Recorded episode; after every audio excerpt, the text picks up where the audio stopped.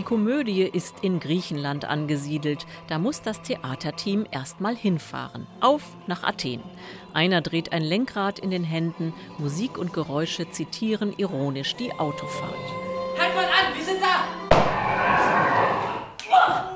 Nun werden die Rollen verteilt. Die Handwerker, die mit ihrem Zwischenspiel bei Shakespeare eigentlich nur eine lustige Nebenhandlung bestreiten, geben hier die Kommandos. Sind wir denn alle da? Ja! Hier ist die Liste. Von jedermann, der fähig ist mitzuspielen in unserem kleinen Zwischenspiel. Unser Stück heißt Ein Sommertraum. Richtig, genau.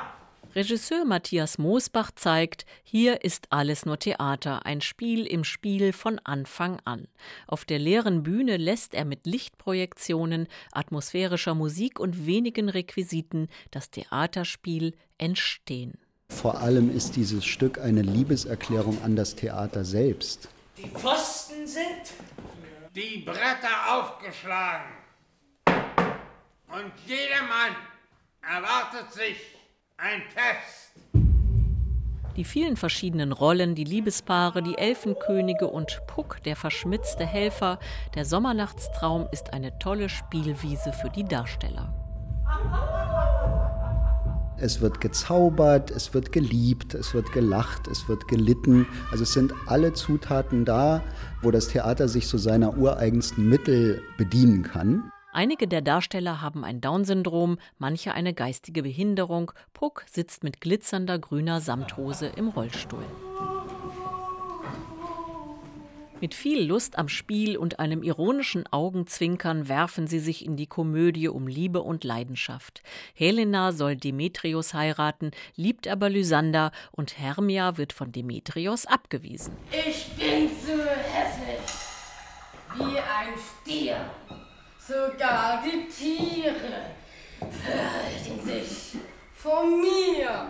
Alle fliehen aus Athen in den Wald, wo sie alsbald von Puck verzaubert werden.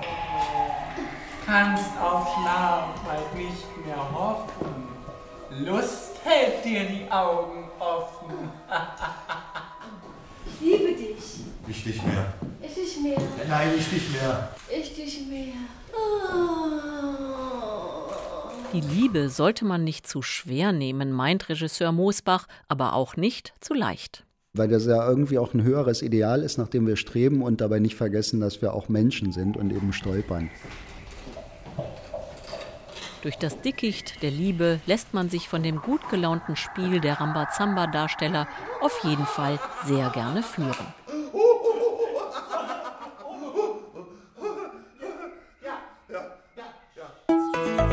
RBB 24 Inforadio vom Rundfunk Berlin-Brandenburg.